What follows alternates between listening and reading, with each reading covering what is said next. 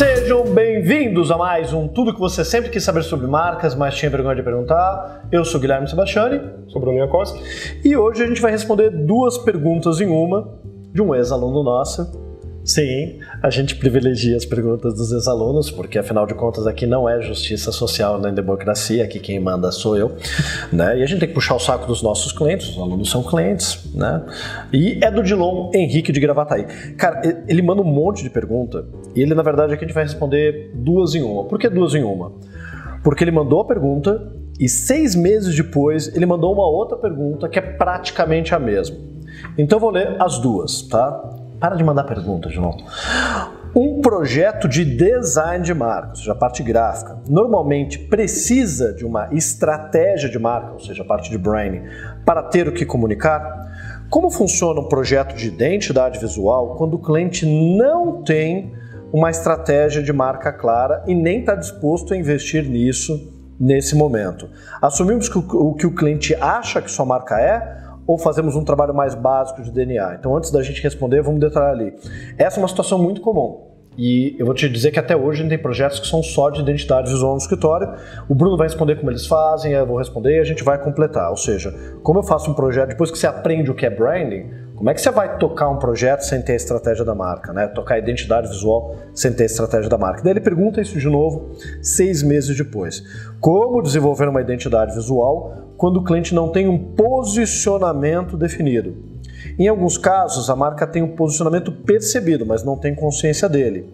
Mas e quando nem isso acontece? Fazer um projeto com diferenciais de qualidade. E ele está falando isso do posicionamento de diferenciais de qualidade porque é algo que a gente fala no curso, né? que não existe, que é qualidade não é um diferencial.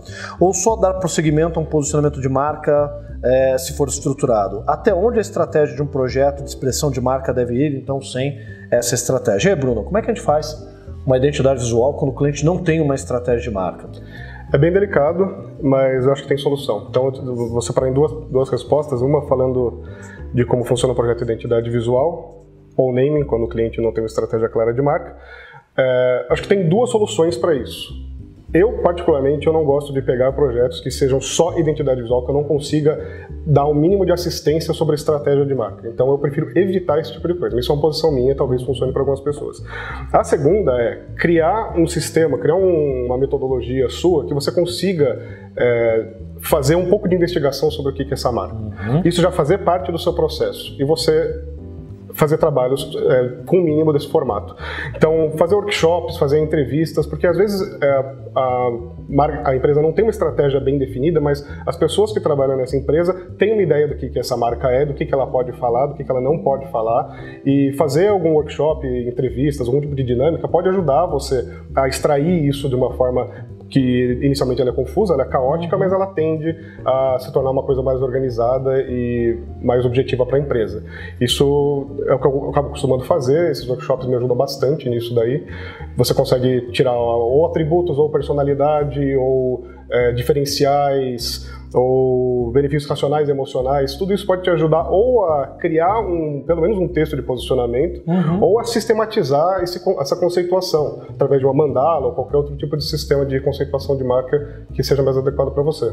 O importante, eu acho que até do que você está falando, não é só assim, uma vez que você bota um pé no brain, mesmo que você continue trabalhando com identidade visual, no momento que você vê todo um lado de estratégia por trás da mecânica que as marcas têm no momento do ponto de vista de percepção, no ponto de vista de influenciar a linguagem, a imagem que você tem naquele mercado, você não consegue dar um passo para trás. Né? É, você, deu, você, você entrou no, no buraco do coelho da Alice País Maravilhas, não tem volta. Você nunca mais vai voltar a fazer aquela coisa de pega um briefingzinho e sai criando loginho e o cliente quer amarelinho, vermelhinho, redondinho, quadradinho. Não dá.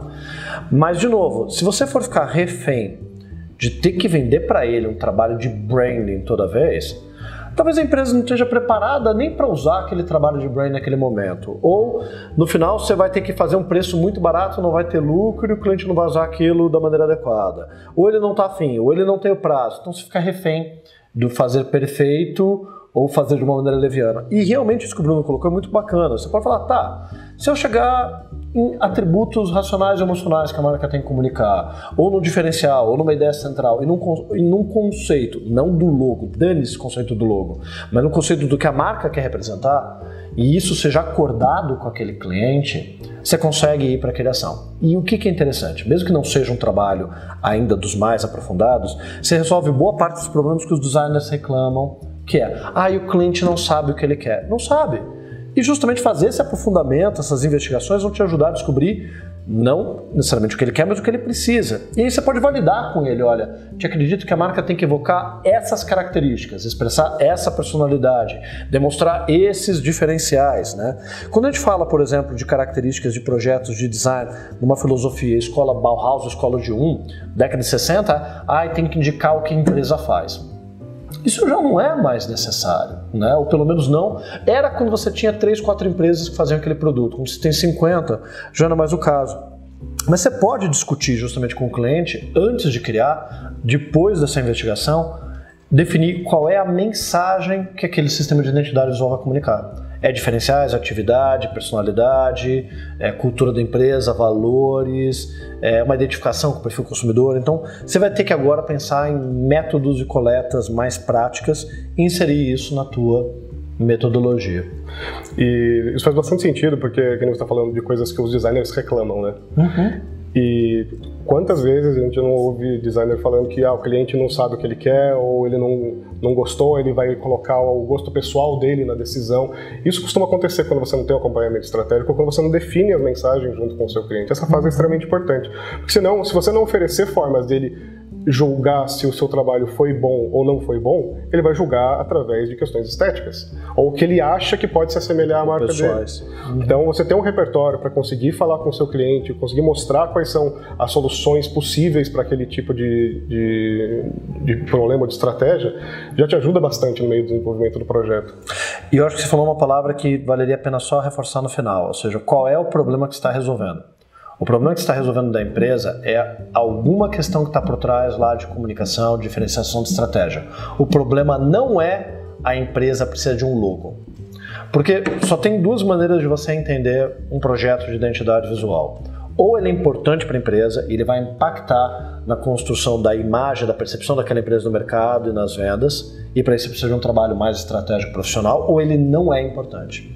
Se ele não é importante, eu, eu, que é o que eu falo quando eu tenho um cliente resistente, eu falo assim, tá, então isso não é importante, não tem nem gastando dinheiro para definir cor, forma, tipo, pega uma fonte aí e usa. Aí o cliente senta assim, não, por quê? Aí então pode ser qualquer coisa. Aí fala, não, então não pode ser qualquer coisa. Então se não pode ser qualquer coisa, é definir o que tem que ser, e isso é mais importante do que a etapa de desenho. Eu acho que a gente acaba entrando num outro ponto interessante aí, que é se de fato aquele trabalho que você está recebendo, ele necessariamente é o que o cliente precisa. Acho que uhum. a gente uhum. pode olhar para o projeto e falar para o cliente. Às vezes pode custar o projeto em si, uhum. mas falar, cara, o que você precisa não é de um sistema de identidade visual. Você precisa de alguma outra coisa. Eu não consigo solucionar o seu problema. Você precisa de um, de um trabalho de estratégia de marca, você precisa é, diversificar o seu produto, você precisa procurar um novo mercado, você está com algum outro problema que a identidade visual em si não vai resolver. Isso é uma posição interessante que a gente tem Ética. que tomar. Exatamente, porque você acaba, dependendo do que você promete que você vai entregar, você vai ser cobrado por isso.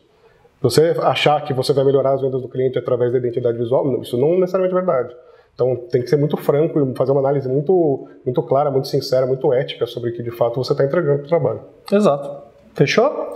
Então aí até para ter uma visão um pouco mais estratégica, um pouco do processo, ou até entender quando uma identidade visual pode ajudar um cliente a vender mais, vou deixar o link aqui para uma aula gratuita é, lá do Brandster, que é a Logo Hacking, que é entender como essa marca funciona do ponto de vista da perspectiva do consumidor. E aí, de repente, pode ser um vídeo que até mesmo o teu cliente pode ver para entender quais são os problemas que uma identidade visual pode ou não resolver no projeto. Eu já fiz essa aula, eu indico também. Oh, valeu, obrigado. valeu, Dilon. Então para de mandar perguntas que a gente já é o terceiro ou quarto vídeo que a gente responde das tuas perguntas. Mas a gente gosta de você porque é nosso cliente. Então, tá bom. Valeu. Até a próxima.